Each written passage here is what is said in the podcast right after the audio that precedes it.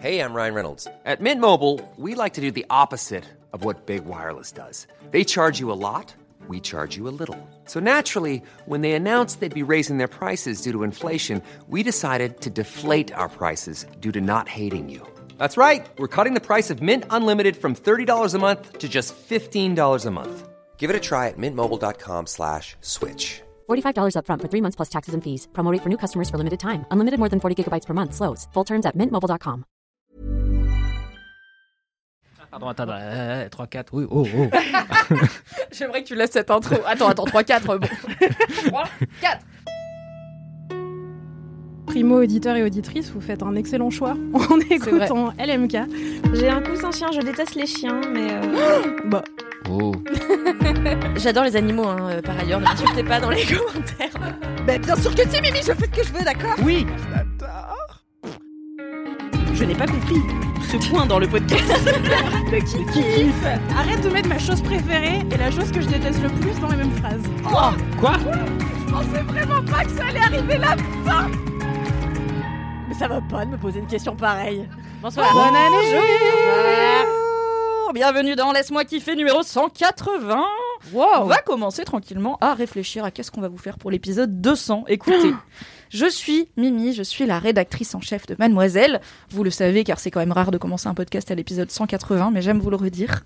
Je suis en compagnie de ma team habituelle, la team de choc, à savoir Mathis, Aïda et Kalindi. Oui, Et bonjour. comme d'habitude, nous allons apprendre à nous connaître grâce à une question qui, cette fois-ci, a été choisie par Mathis. Et je vais le laisser expliquer pourquoi on se pose cette question aujourd'hui. Un truc qu'on connaît, hein.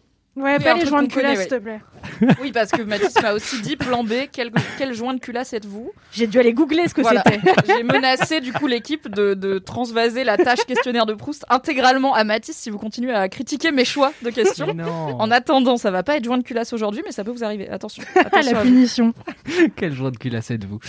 Euh, Non, non, euh, tout simplement. Est-ce que je pose la question ou est-ce que je contextualise juste? Ah mon Dieu, quelle responsabilité. Euh, la question tout simplement c'est quel ex êtes-vous? Euh, C'est-à-dire Oh euh, après une relation. Ça va, tu connais, t'en as deux, trois, c'est bon. T'en es aussi pour des gens?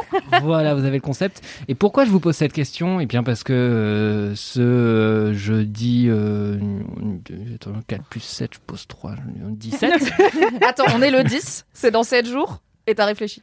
je savais pas qu'on était le 10, personne ne l'a dit. On est le Personne. On Oui. est le 10. On est le 10. C'est- Le, temps, file, mes amis, mais c'est terrible. Mais quelque chose. Hier de, encore, on était en Mais 2002, quoi. Voilà. Et le prix, le prix du melon. On perd le fil, Mathis. Refo- refocus. Votre ex, donc.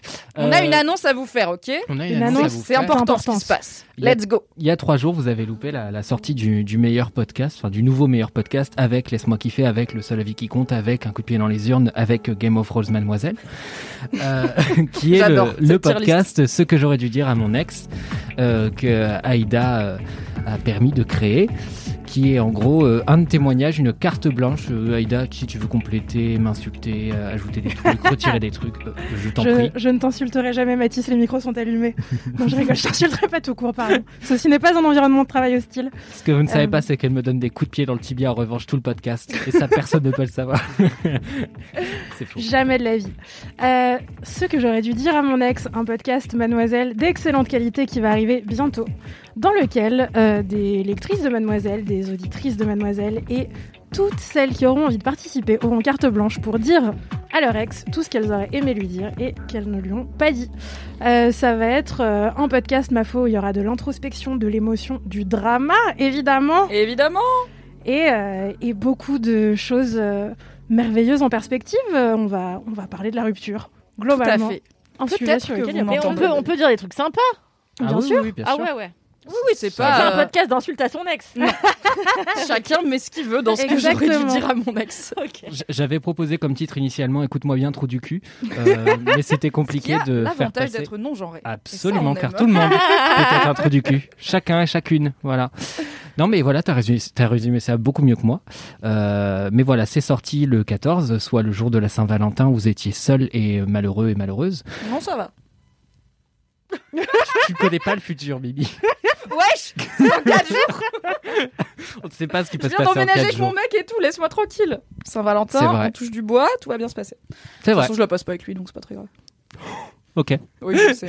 Donc, quel ex êtes-vous, euh, chère euh, personne autour de moi Je suis très fatiguée aujourd'hui, sachez. Ok. Tout va bien se passer. Mimi Allez, je vais commencer Tu puisque pour commences. une fois, c'est pas moi qui pose la Bah oui. question. C'est vrai. Euh, je pense que à la fois de par mon tempérament ainsi que la réalité de ma vie, je suis quand même globalement l'ex avec qui tu restes pote. Euh, parce que je suis pote avec plusieurs de mes ex. Ça dure pas toute la vie, mais souvent. Enfin, en gros, j'ai un. Pardon. Je suis toujours pote avec mon ex le plus récent. Et tous les, la plupart des autres d'avant, pas ceux qui étaient des connards, euh, on est restés potes. Juste au bout d'un moment, on s'est perdu de vue. Donc je dis pas que c'est des amis pour la vie, mais euh, bah là, mon ex, ça fait deux ans et demi, bientôt trois ans qu'on est séparés. Et euh, après une petite période de, on fait une pause, on prend nos distances, bah on est de nouveaux potes parce qu'en fait, euh, je pars du principe que c'est quand même rare d'arrêter à 100% d'aimer quelqu'un. C'est juste que tu l'aimes différemment. Que si on a passé autant de temps ensemble, parce que je suis plutôt relation longue, euh, je fais pas trop des couples de deux trois mois. euh, bah c'est qu'on a quand même des points communs et que du coup ce serait dommage de tout balancer avec l'eau du bain. Après, il y a des ex qui ne se sentaient pas capables ou qui n'avaient pas envie de rester potes, il y a pas de souci, je ne force personne, mais euh, j'aime bien rester pote avec mes ex et ça, ça, ça correspond à tout mon truc de euh, l'amour, la sexualité, l'amitié, tout ça finalement c'est des frontières qui sont un peu poreuses et qui évoluent et finalement c'est que de la connexion humaine quoi. Waouh. Voilà. Quelle belle réponse. Ouais, c'était bien. C'est difficile de passer après. Je hein. vais enchaîner Kalindi, t'as l'air motivée Ouais, bah là. alors, non, mais en plus, moi, c'est presque pareil. Euh, non, moi, je suis l'ex euh, relou qui veut absolument rester ami avec toi, mais toi, tu veux pas. Euh, Eh moi, oh je- Un peu moi, du moi avec un potard au Ouais, max. c'est un peu ça. En fait, Ça euh, correspond bien. en fait, le truc, c'est que moi, je supporte pas la fin des choses. Euh, je supporte pas la fin des films, je supporte pas la fin des repas, je supporte la fin de rien. C'est un problème euh, que je travaille avec ma psy. Et je supporte encore moins la fin des relations, même quand c'est moi qui choisis de mettre un terme à la relation. Je veux garder les gens dans ma vie, coûte que coûte. Je te quitte, mais va nulle part quand même. Hein. Ouais, non, mais c'est plus. Moi, je me, j'ai pas du tout de soucis de. Je, ça me fait trop plaisir quand mes ex rencontrent d'autres femmes et que et que ils entament de nouvelles relations. C'est juste que moi, j'ai besoin de faire partie de la vie des gens que j'ai aimés et qui m'ont aimé. Euh, et c'est pour ça que pareil, mon ex le plus récent, avec qui j'ai passé plus de 5 ans de ma vie quand même. Bah, est resté un très très bon ami. On s'est pas vu pareil pendant 6-8 mois, je pense, au début, parce que trop difficile pour nous deux. Et puis aujourd'hui, ça va mieux. Euh, Bah là, euh, euh, je l'aide à déménager ce week-end. Il faut que je trouve, enfin, il faut que je retrouve sa perceuse. J'ai plein de choses à faire avec lui. Donc on reste très amis. Et en fait, globalement, avec tous mes autres ex, à part le premier qui était vraiment un trou du cul, euh, ouais, je, moi, je suis, une- je, crois- que je suis une ex sympa. voilà. En fait, et puis non, puis non, faut- voilà. Et aussi, je suis une ex euh, qui en attend, enfin, qui, qui idéalise de ouf ses relations passées. Et genre, par Ah. exemple, moi, dans ma relation actuelle, j'ai dit à mon mec, moi, mon enfant s'appellera comme mon ex. Il m'a dit, ah bon euh... Mais non, mais je trouve ça un peu logique, tu vois. Moi, j'ai cru que j'allais faire. mais why not, tu vois, mais ça ne se fait que peu. Bah, je sais pas, parce que moi, je me dis, euh, cet homme que j'ai aimé plus que tout avant, c'est un peu normal que je lui rende hommage d'une manière ou d'une autre. Donc, Alors, je peux ok. appeler mon enfant. Si ton mec t'avait dit notre enfant aura le prénom de mon ex, Ça ne serait pas arrivé de toute façon. Mais on refuse d'envisager l'éventualité, ce genre. Non, c'est moi Non, qui je sais, c'est c'est Faut moi. pas dater des gens qui s'appellent Alceste, quoi. C'est c'est compliqué. Ouais, ouais, non, mais là, c'était, là, c'était un joli prénom. Et puis, euh, ou alors, euh, tu vois, je dis, mon ex sera le parrain de mon enfant. Et ben, mon ex, d'ailleurs, est le parrain de l'enfant de son ex. Enfin, franchement, moi, j'ai des rapports chill aux ex de manière générale. euh, voilà. Et je suis Mm. pote avec les ex de mes ex. Je suis très pote avec euh, deux des ex de mon ex. Enfin, en fait, ça va bien, quoi. au Hmm. top. Voilà. Waouh. Un peu forceuse, mais avec amour. Oui. Aïda, quel ex es-tu? Euh, non, mais moi, je suis euh, d'accord avec absolument tout ce que vous venez de dire sur le principe. J'aimerais, j'aimerais être vous. Euh, être Mais je suis vénère. l'ex chill, l'ex. Non, en vrai, j'ai pas vécu énormément de ruptures dans ma vie. J'ai pas mille ex, sachant qu'en plus là, je suis en, en couple depuis moult, moult années à l'heure actuelle. Euh, la plus grosse rupture de ma vie est à peu près à l'image de ma personnalité, je crois. C'est-à-dire que je suis une ex de type. euh, Ah tiens, et si on fermait le tiroir et on le rouvrait plus jamais, et puis ensuite on allait chacun faire notre life euh, de notre côté et qu'on se donnait pas trop de nouvelles? Une forme de coupure nette, quoi. une forme d'ex-fuyante, je vois, euh, contrairement à, à vous. Mais j'aimerais être autrement, tu vois. euh, moi, ça me paraît très beau et très sain, tout ce que vous racontez. Euh, Je sais pas si c'est très sain. Mais d'appeler son enfant par le prénom de son ex, pourquoi pas, pourquoi pas. hein, C'est vrai que c'est un beau prénom. Non, mais c'est beau, tu vois, sur le, principe de cette idée que quand on a aimé quelqu'un et euh, qu'on a passé beaucoup de temps de sa vie avec cette personne, euh, bah, on n'a pas envie de la quitter euh, drastiquement du jour au lendemain sous prétexte qu'on l'a quitté amoureusement. Il y a plein de raisons qui font qu'on peut encore aimer quelqu'un de plein de manières différentes. Euh, voilà, ma vie ne ressemble pas à ça. Tout ça est très bien sur le papier, mais fais pas voilà. ça. Non. Euh, moi, je suis plutôt en mode euh, ah j'aime bien, ouais j'aime bien quand les choses qui ont eu un début ont une fin, qu'elle est claire dans ma tête. J'aime bien quand c'est pas confus, quand il y a pas de deal de ah on reste potes, mais en fait il y a quelqu'un qui attend un truc de l'autre et machin. Enfin, je sais pas. Il y a des choses compliquées pour moi dans la gestion des relations. Enfin, qui ont été compliquées une fois, puisqu'encore une fois, je n'ai pas vécu 12 000 ruptures. Voilà, j'aime bien. J'aime bien quand ça s'arrête. Je continue à aimer les gens dans ma tête sans communiquer avec eux. C'est vachement bien.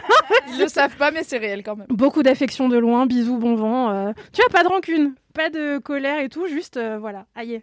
Aïda, t'as mis ton masque à l'envers. C'est Je vrai. voulais juste te le dire. Mais maintenant, je peux pas le retourner, tu vois. C'est Ah trop ouais, bah, tard. C'est trop tard. C'est Oh trop tard. non. Masque à l'envers forever. Moquez-vous de moi. Alright. Bon bah c'était une bonne question à laquelle on a. Mathis n'a pas répondu, j'ai oublié. Mais- Bah oui, mais parce qu'on change d'habitude, euh, on change d'ordre. Bref. Oui, oui, oui. Mathis. Trouve toutes Quel les ex- excuses que tu voudras pour, pour me censurer. Hein. Écoutez. Non, mais j'allais répondre comme vous. Enfin, enfin, c'est facile de. Je suis un peu pareil, et puis je suis, je suis euh, vraiment extrêmement proche de mon ex-copine, euh, du coup, avec qui je suis resté plusieurs années au point d'avoir un petit chien. Euh, ce qui, on le rappelle, c'est fait par de l'adoption, car ce n'est pas possible. N'essayez pas chez vous, vous n'obtiendrez pas un chien. Ah oui oui, non, ce n'est pas. euh, même quand un monsieur et une dame s'aiment très fort, ça fait pas un petit chien à la fin. Ou Ou alors, alors, euh, écrivez-nous, très, ça très très dommage, mais bon. Oui. Écrivez-nous à j'ai fait ça à mademoiselle. J'ai accouché d'un chien, on prend le témoignage, il n'y a pas de problème. Moi, j'estime que j'ai accouché de mon chat. Je lui dis tout le temps, je lui dis, t'es porté dans mon ventre. Je dis ça, je dis ça avec ma meilleure amie Elise. tout- Parfois, je la regarde et je lui dis, toi, je t'ai vraiment porté dans mon ventre. Et elle me dit, mais va-t'en de ma vie. Ouais. Après, Normal. Non, mais du coup, pour trouver un truc un peu à côté, je dirais, euh, je suis l'ex qui glow up après la rupture. Comme ça, t'as le seum. Euh, Ah, yes. Parce que, en fait, je suis le genre de personne où j'ai l'impression de devenir zinzin au moment des ruptures, dans le sens où c'est vraiment en mode, ok, bah je vais rebrander. Ah bah très bien, bah je vais faire du canoë. Ah ouais, ah ouais, ouais. Et puis en plus, eh bah, je vais faire la muscu. Et ouais, et ouais, et en plus, et bah je faisais des poèmes en sixième. Et bah j'ai écrit un deuxième livre de poèmes. Et, et vraiment, je suis cette personne euh, pendant quelques mois avant d'aller chez le psy. Et, euh, et voilà, ce qui fait que je peux donner une impression de, de glow-up euh, post-rupture. euh, parce que ça me... En fait, souvent, comme je me retrouve de nouveau seul, je me retrouve avec énormément de temps libre. Et moi, quand j'ai du temps libre, bah, je le remplis. Donc, euh, je vois beaucoup plus mes amis, je fais beaucoup plus de sport, beaucoup plus de musique. Je tombe malade.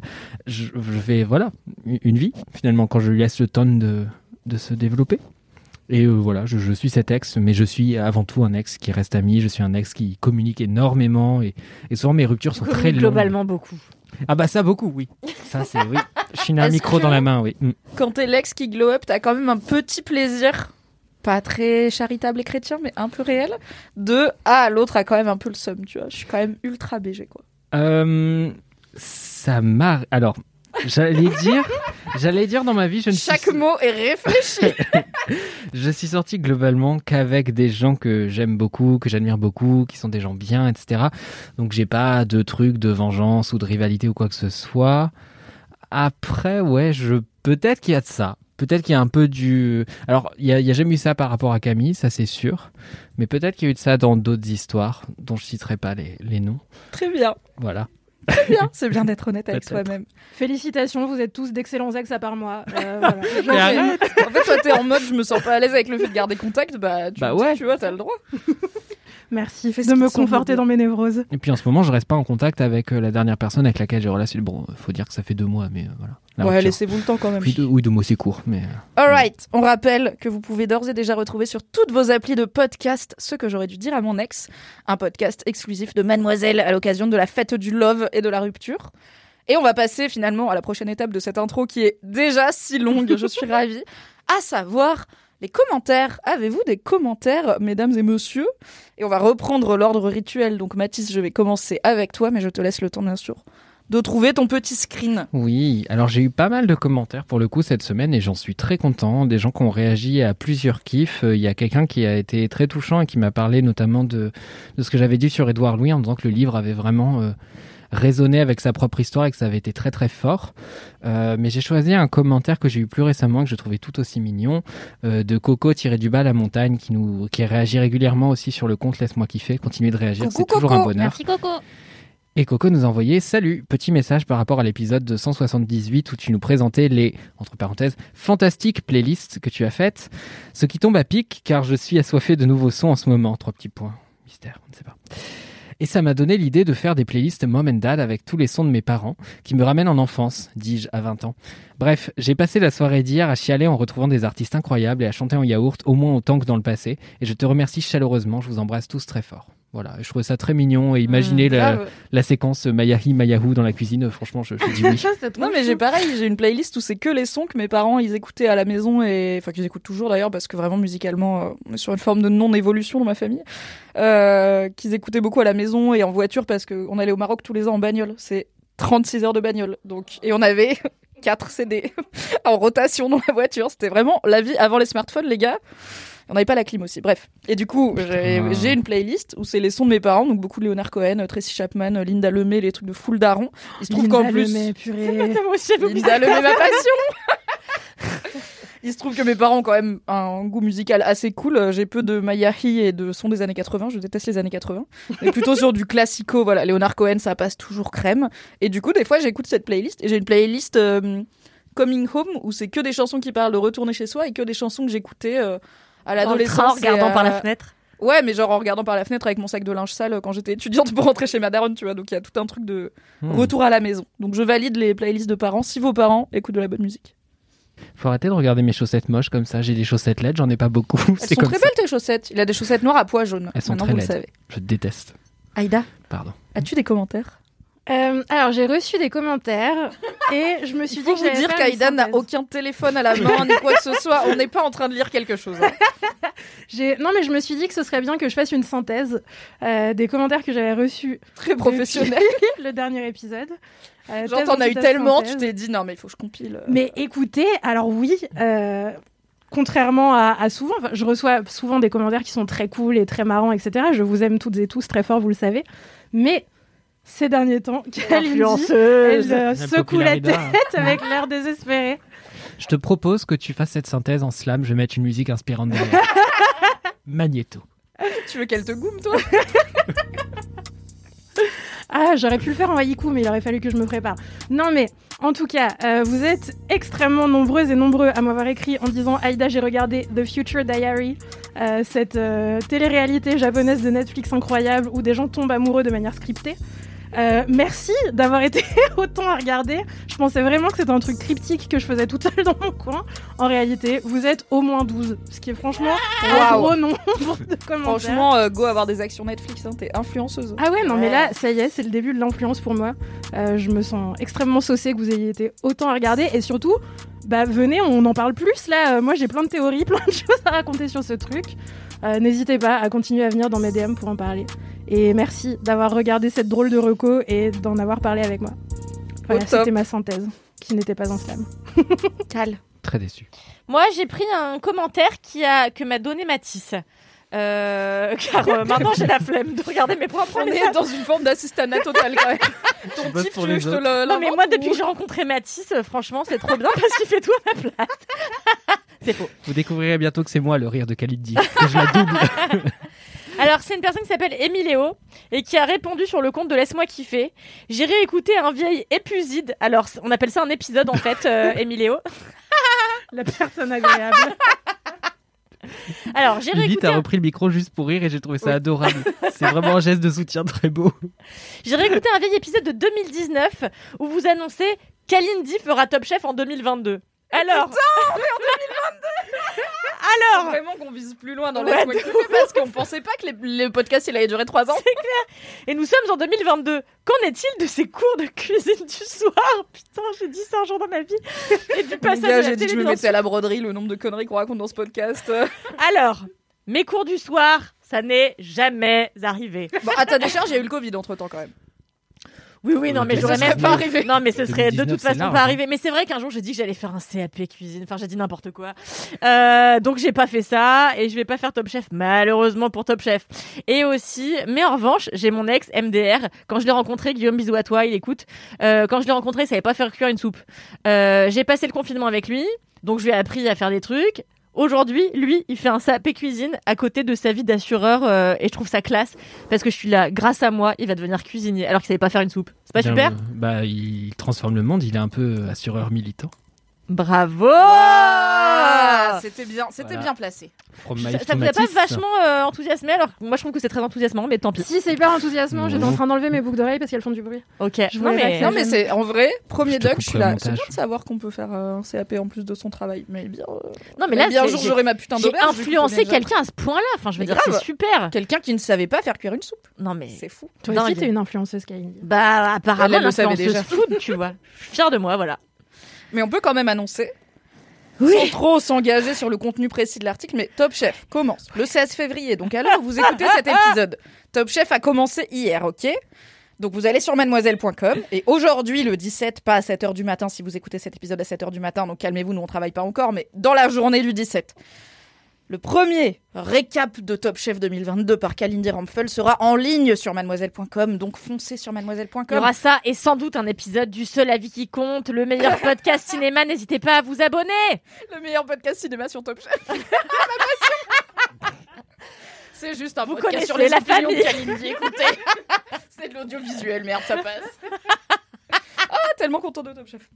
Alors, moi j'ai un commentaire de Pauline LNR qui est euh, un commentaire très joli car il parle euh, d'un bon épisode de Laisse-moi kiffer qui date mais que j'avais beaucoup aimé et d'une activité extrêmement mignonne euh, que j'ai donc envie de refaire immédiatement. Pauline me dit Coucou Mimi, hier soir, sans trop savoir pourquoi, j'ai commencé à lire mon livre à voix haute alors que mon copain était à côté de moi. Il s'est tourné et m'a regardé pendant 5 bonnes minutes finir mon chapitre et à la fin il m'a dit Ça te dirait pas qu'on lise un livre ensemble et qu'on se fasse la lecture chacun à notre tour? Oh. Et là, joie de ma personne. Mais c'est dingue, Mimi en parlait dans LMK il y a pas si longtemps. Vraiment, ça fait deux ans et demi. Euh, ou il y a si longtemps, je ne sais plus. Il y a si longtemps. Bien sûr que ça me dirait. Évidemment, il sait ce qu'est LMK et qui est Mimi. C'est mon podcast préféré pour m'endormir. Lui trouve que c'est pas le podcast idéal pour se coucher, mais passons. Il y a pas crois est Honnêtement, je brouillon. me trouve pas très berçant non plus. Euh, je n'écouterai pas LMK pour m'endormir, mais à chacun son truc.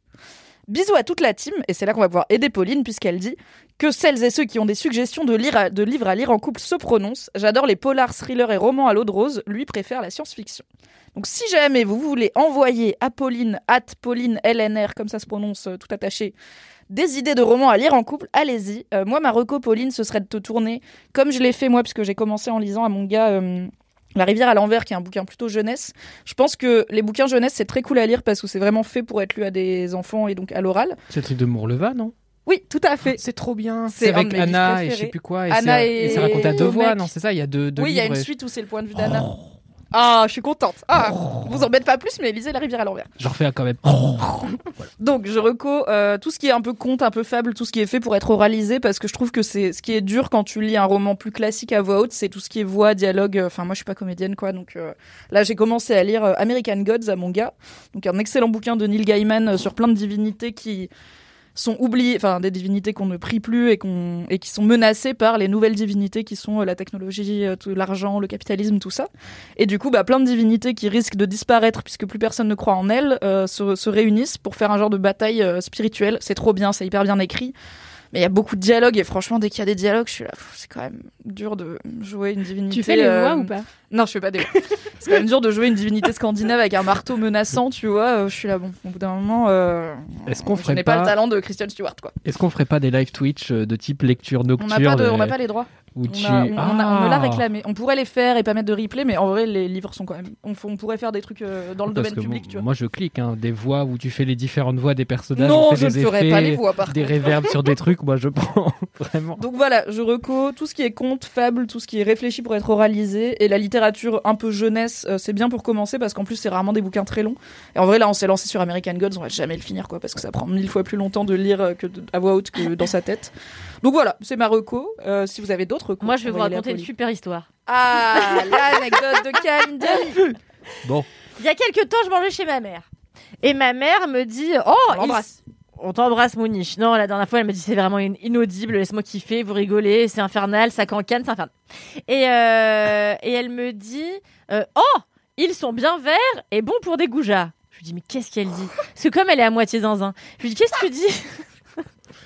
Vraiment la paille la poutre. Et je lui dis Qu'est-ce que tu racontes? Elle me dit Mais tu connais pas les fêtes de la fontaine? Et ça, c'est le, le, le, le rat et l'huître, je crois. Je lui dis, maman, je connais pas le Personne et connaît le rat et lui. Elle me dit c'est un scandale, t'es vraiment pas cultivé. Bon, ma mère quoi. Et du coup, l'autre jour, chez, euh, je vais de- chez un libraire et j'achète du coup des fables de La Fontaine. Et, du coup, bah pour combler mes lacunes. et du coup, le soir, je lis Le rat et l'huître ou Atève euh, texte euh, avec euh, cette histoire de, de Gouja là. On dirait une recette, le rat et l'huître. C'est un terre-mer que personnellement je ne commande pas au restaurant. hein. C'est clair. Et bref, je et donc je commence à les lire à mon mec et mon mec me fait meuf, on n'en connaît aucune. Fin de l'histoire, ça vous a plu? L'histoire, c'est on est un culte en fait de la fontaine. C'est une bonne idée de lire ça. On connaît tous de les mêmes, ah, On a de quoi bitcher, un genre. oh là là, genre il est tellement profond, il avait tellement tout vu. 2022, il avait tout prédit. Bah comme nous dans Laisse-moi kiffer, on non. avait même prédit que Kalindi serait dans Top Chef, c'est fou. Ouais. Alright, on a fait le tour des commentaires, j'ai oublié Bah, personne je- cette fois-ci.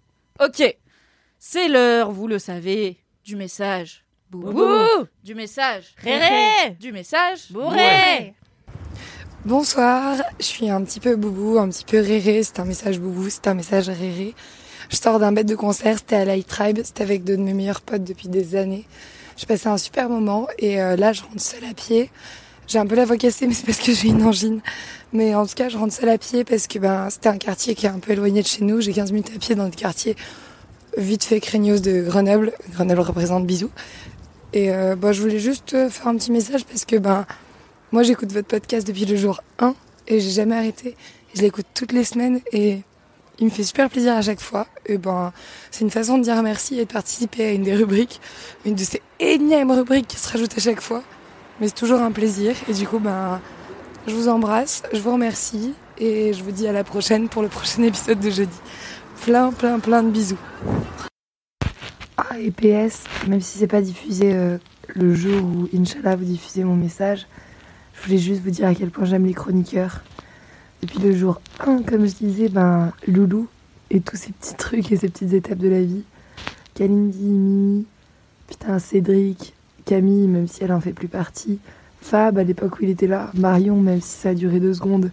Puis en fait, tous les chroniqueurs qui sont ajoutés à chaque fois, à chaque fois, je suis un tout petit peu réticente et à chaque fois, bah, je kiffe découvrir toutes les petites personnes qui viennent parler là-dedans. C'est vraiment toujours un petit bonheur et. Bah ouais, là je viens d'arriver chez moi et je me réécoute ce truc en disant j'ai oublié de dire merci à toutes les belles personnes qui font ce beau podcast. Alors merci beaucoup. Et sincèrement, ouais. Allez, je suis boubou, je peux retirer une fois, merci. Merci beaucoup, plein de bisous. Putain, j'ai oublié de citer Alix, alors qu'en vrai, Alix. Mais Alix, quoi. Alix, merci pour tout. Plein de bisous.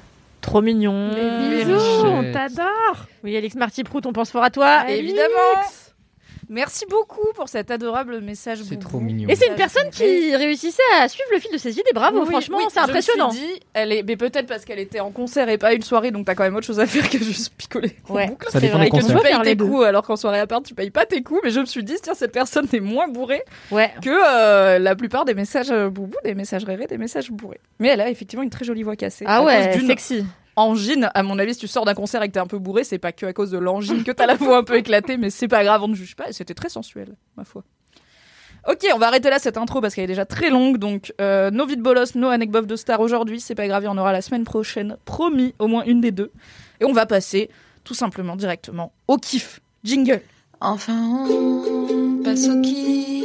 Il était temps, cette intro est trop longue. LMK, toute la vous partager ses meilleures ondes. Wow, Merci merci, Valentin. Ouais, merci.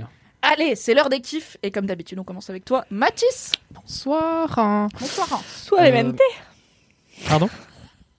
Bonsoir, VMNT, c'est incroyable. C'est une, c'est une excellente vanne. Je peux travailler tranquille elle est on fire aujourd'hui. T'es payé pour m'humilier comme ça? Pour me salir? Alors, Euh, euh, mon kiff d'aujourd'hui est un documentaire. Donc là, comme ça, c'est pas sexy et vous êtes en train de chercher euh, finalement à, à skipper le passage où je parle. Mais non, Donc, tu parles toujours sexy, de les trucs documentaires. intello et tout le monde est content, regarde. c'est vrai, mais c'est un Les gens, ils ont lu Édouard Louis et tout. C'est vrai. Vous êtes mignons. Vraiment, je- des fois, je perds espoir en l'humanité, et puis je lis vos commentaires, et vous me faites vraiment beaucoup du bien. Euh, et c'est pas peu dire, parce qu'il y a des gens qui collent les affiches de Zemmour au bas de chez moi, et j'en peux plus. Alors, Ils sont dans tout Paris. hein, absolument, mais euh, il y a quand même des coins un peu où ça tient Alors, plus longtemps, on va dire. entre Stalingrad et Riquet. Euh, pour ceux oui, qui ne connaissent pas, c'est un quartier plutôt populaire de Paris. Il y a parfois des gens qui prennent du crack. Il n'y a pas d'affiche de Zemmour, hein, mon gars. C'est vraiment vrai pas là qu'on vient en coller. Hein. Bah, ils sont pas fous, ils ont, ils ont peur. Oui. Bref, euh, toujours est-il que du coup, j'ai regardé euh, il y a assez longtemps un documentaire qu'en fait j'avais un peu découvert par hasard de euh, Sébastien Lifshitz qui à ce moment-là faisait beaucoup parler de lui parce que c'était la sortie de euh, bah je crois qu'à ce moment-là c'était Petite fille tout simplement j'avais lu au non cinéma. Non mais tu, tu es dans ma vie tu, Pardon. tu ne sais pas tu, tu ne sais pas qui je suis. On sait pas de quoi il parle. Et t'es là. Non, je pense pas que c'était ça, non. Ah, quand même quand tu racontes le, le récent, mais non, mais oui, non, mais d'accord. Mais non mais Petite fille est sortie après Oui, c'est pour ça. Oui, c'est ça. Bah du coup, oui, c'était c'était en 2020 parce que moi je suis né Mm. hier encore une fois, donc euh, j'ai commencé à regarder des films il y a trois, trois jours. C'est vachement bien d'ailleurs le cinéma. Continuez. Hein. Ah oui ah, bah. N'arrêtez pas de faire des films, c'est Ah super. ouais, commencez, allez-y. Euh, et donc voilà, donc il y avait cette sortie de trucs et je me disais ok, ah Lifshitz, ça me dit quelque chose et tout. Et en fait, il se trouve que j'avais déjà regardé un de ces films qui était euh, plein sud, qui est d'ailleurs pas le plus réussi, mais qui était intéressant, euh, et qui était passé, je crois, sur Arte, parce qu'Arte a régulièrement des films gratuits sur son site. Vous pouvez voir ça. Voilà. Toujours est-il que du coup, j'avais découvert à ce moment-là un documentaire dont je vais vous parler aujourd'hui, qui n'est pas adolescente euh, non plus, qui est le documentaire qui était sorti avant Petite Fille, où du coup il filmait euh, tout simplement des deux jeunes filles euh, de leur 15 à je ne sais plus quel âge. euh, en fait, on les voit globalement. Je crois jusqu'à finir sont- lycée, non? Ouais, elles sont de la quatrième au bac, quoi, globalement, dans l'idée. Et elles sont toutes les deux très différentes, euh, que ce soit leurs milieux sociaux, leurs aspirations, leur, même leur façon d'être. euh, et puis, euh, elles font pas face aux mêmes choses non plus. Mais du coup, c'est assez intéressant de voir comment on se construit, etc. Et je trouve que c'est quelqu'un qui, qui a pas du tout de mépris euh, dans la façon dont il filme. Enfin, je veux dire, c'est pas. Je veux dire, il informe grâce aux personnes, mais c'est pas surplombant. Donc il y a un truc où vraiment on accède à, l'intime des gens et c'est toujours fait avec beaucoup de tendresse. Et donc, euh, avant adolescente, il avait fait un film qui est moins connu, euh, qui est aussi un documentaire et qui s'appelle Les Invisibles. Et Les Invisibles, ça parle des seniors LGBT, euh, qu'il a été trouvé avec un casting, enfin un travail de casting absolument monstrueux à travers la France. Je pense qu'en total, ils sont quoi, 7 ou oh, peut-être peut-être une petite dizaine, on va dire, parce qu'il y a des couples dedans. Et euh, c'est des histoires absolument bouleversantes. Et, euh, en plus, on a vraiment euh, des profils assez différents. On a beaucoup de gens qui sont en campagne pour le coup, donc déjà ça fait du bien parce qu'associer LGBT et ruralité, c'est pas un truc qui va de soi encore maintenant. Et euh, c'est vrai que voir juste un, un, un vieil homme euh, gay euh, parisien, Ruralité, c'est la pas... campagne. Je sais jamais. Parce que comme dans Ruralité, il y a rue. Je me dis toujours, est-ce que. non, mais, c'est tellement une phrase de meuf de Levallois. Ruralité, c'est bien la campagne. La campagne, c'est bien les Le monde moutons. rural, oui, non, mais c'est pas ça. Non, mais attends, mais ça n'a rien à voir. Dans Ruralité, il y a rue. Du coup, à chaque fois, je dois me concentrer. Je me dis, c'est, c'est pas ce qui est la rue. C'est au contraire, c'est plus la campagne. Oui. Voilà, si jamais vous doutez, utilisez le moyen mnémotechnique de Kalindi. C'est pas la rue, c'est l'autre. Là où il n'y a pas de rue, mais des chemins de terre. T'imagines si chaque fois qu'on entendait un mot, on se disait Ah, dans ce mot, il y a une syllabe qui veut dire un autre truc. T'es là Genre, pour m'humilier sur mon français T'es là pour humilier la province en permanence, Kalindi. Du coup, je précise Pardon. que dans Les Invisibles, on ne parle pas des 1. voilà, le- rien à voir avec Attila. Pff, Vraiment rien. Dada. Je laisse Kalidi process cette blague. On prend tous un Les temps. un, Les un, Parce que Attila, dedans, il y a invisible. Dans invisible, il y a un. Voilà. Vous l'aviez chez vous. Chacun son rythme. Chacun son rythme. Dur. Et donc ce documentaire euh, très très beau, euh, en fait, donne la parole donc à ces seniors là. Donc des fois on les filme dans leur euh, vie quotidienne, euh, que ce soit euh, en réunion de famille, euh, à la ferme, parce qu'il y, a un- il y a- il y a un couple typiquement euh, de, de lesbiennes qui, qui sont adorables, qui en fait bossaient ensemble. euh, je sais plus si c'était dans une usine ou une boîte, etc. Et en fait, euh, on les a mis à la porte parce que bah, elles étaient ensemble, quoi. Donc c'était pas très très bien vu et euh, elles étaient syndiquées, militantes, machin et tout. On les a quand même foutues dehors. Et du coup, elles ont décidé de s'installer au milieu de nulle part et d'ouvrir leur propre ferme. Et en fait, les gens, les locaux, les ont un peu regardés en mode ouais, ils vont tenir deux mois, mais bon, vas-y, on va les aider vite teuf. Parce qu'elles ont déménagé, elles disaient, elles avaient rien, quoi. Elles sont vraiment arrivées, il y avait de l'herbe dans le salon, quoi. Et euh, elles ont tout fait euh, toutes seules. Il y en a une des deux qui est très bricoleuse et elles sont trop mimi. Et en fait, elles sont restées là et, elles racontaient qu'elles ont fait des soirées euh, dans les années, je sais pas, 70 euh, avec. avec plein d'autres meufs, probablement lesbiennes aussi, et vraiment des vraies soirées de sororité dans une ferme. Franchement, bravo. et du coup, il y a plein de parcours comme ça où tu dis il y a eu des vécus complètement improbables et complètement hors champ en fait. Et c'est super intéressant que la caméra ramène la focale là-dessus. Et c'est parfois c'est très gai, parfois évidemment c'est très dur. Euh, et puis évidemment, comme on parle de vieillesse, on parle aussi de plein d'autres thématiques, du fait d'être seul, du, du fait de bah, qui est qui est l'oubli en fait dans tout ça aussi, où des fois il y a des souvenirs qui, qui leur échappent et euh, il y a une séquence qui est très très bouleversante devant une gare comme ça avec euh, bah, une des personnes interrogées qui est, qui ouais qui est en larmes en fait en essayant de se rappeler les choses et c'est extrêmement beau. les vieilles personnes qui Ouais, pleurent, ouais. triché. Ça, et puis à, à côté, t'as des gens euh, qui sont très très drôles aussi. Enfin, euh, je pense à y a un petit couple, ça s'ouvre sur un petit couple de papis qui s'occupent de petits oiseaux où ils les sauvent en fait quand ils sont euh, un peu prématurés. Enfin, vraiment, ils sont trop trop mignons. Ça, et puis- Mais stop, ah, mais sérieux. vraiment, tu passes d'un profil à l'autre et à chaque fois c'est une bonne surprise. Et en plus, tout ça c'est intercalé par moments avec les images bah, de manifs dans les années, ouais, début des années 70, avec euh, notamment euh, toutes les marches euh, pour la légalisation de l'avortement. Euh, donc euh, il y a une des personnes interrogées, une des petites mamies qui est une faiseuse d'ange et qui a mis des années à se rendre compte d'ailleurs qu'elle était lesbienne. Et en fait, à 40 ans, elle a commencé une nouvelle vie. Et il y en a tellement qui te parlent de ouais, ce, ce temps perdu en fait, de pas avoir pu dans sa jeunesse vivre librement. On s'est rencontrés dans un rétroviseur. Je ne sais pas exactement comment je suis euh, redevenu homosexuel.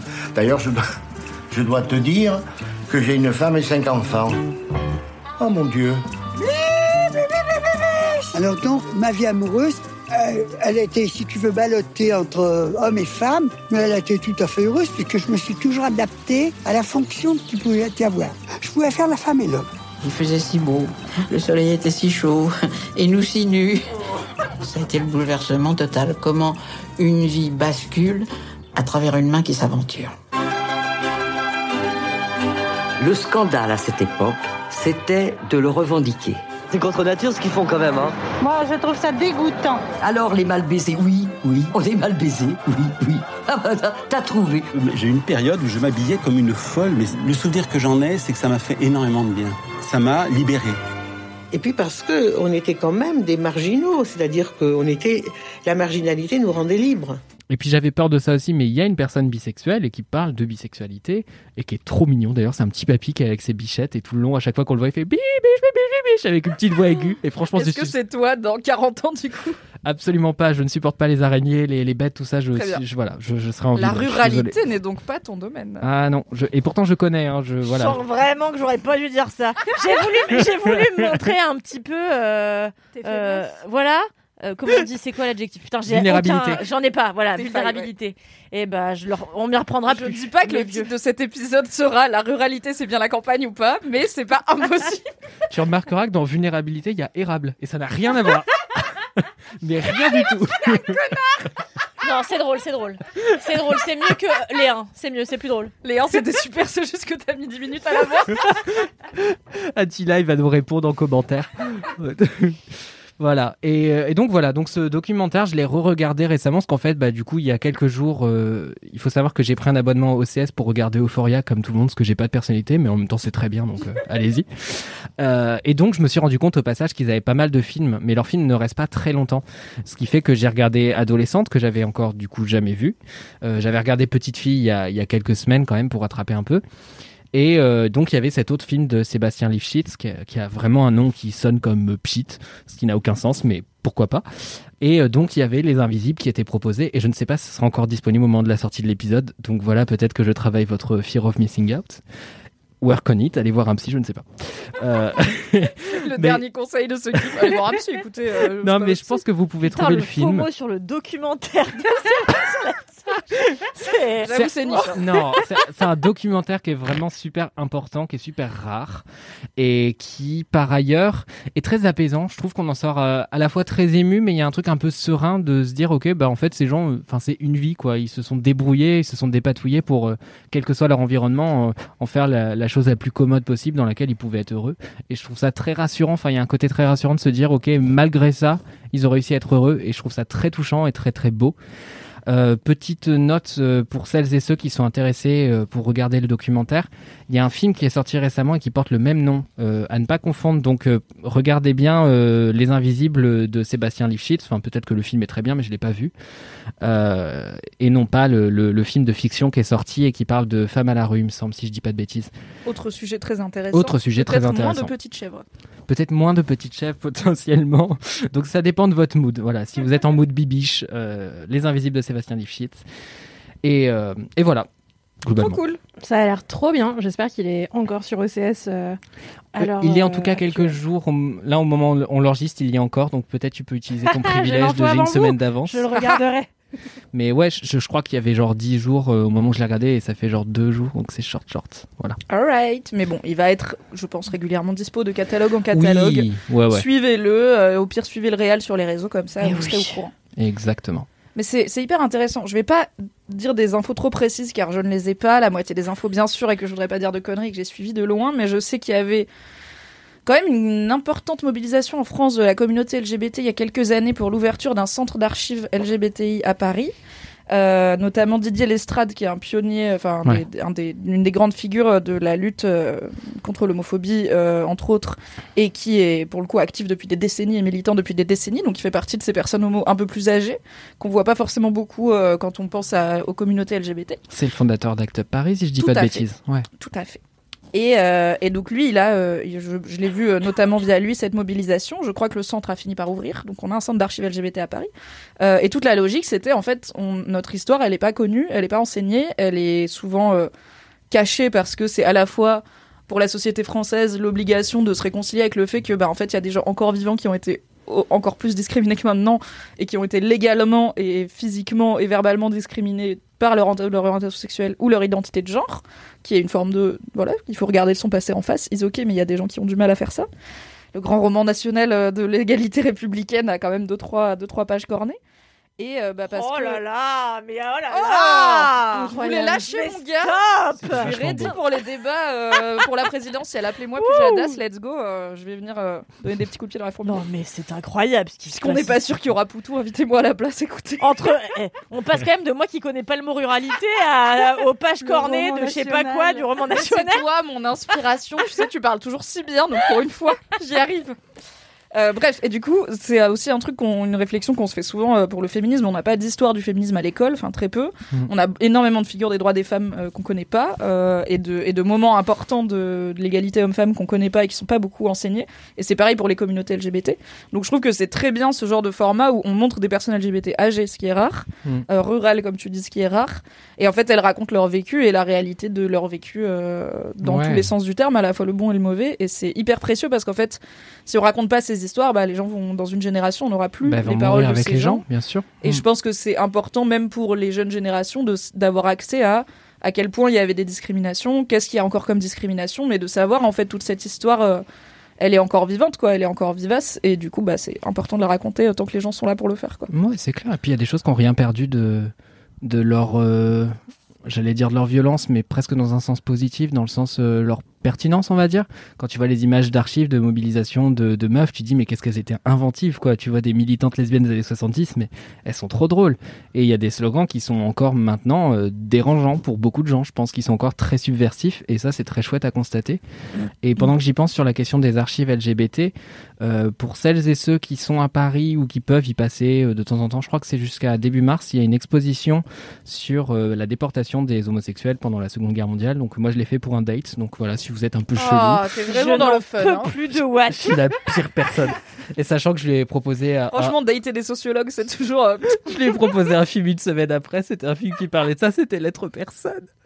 Il y a que lui que ça fait Le rire. mec est monomaniaque. une lettre personne. Cela dit, j'ai déjà fait un date Va-t'en. avec un Erasmus allemand, c'est important pour le contexte, Ah. au musée de la résistance et de la déportation. D'accord. On s'est pas chopé.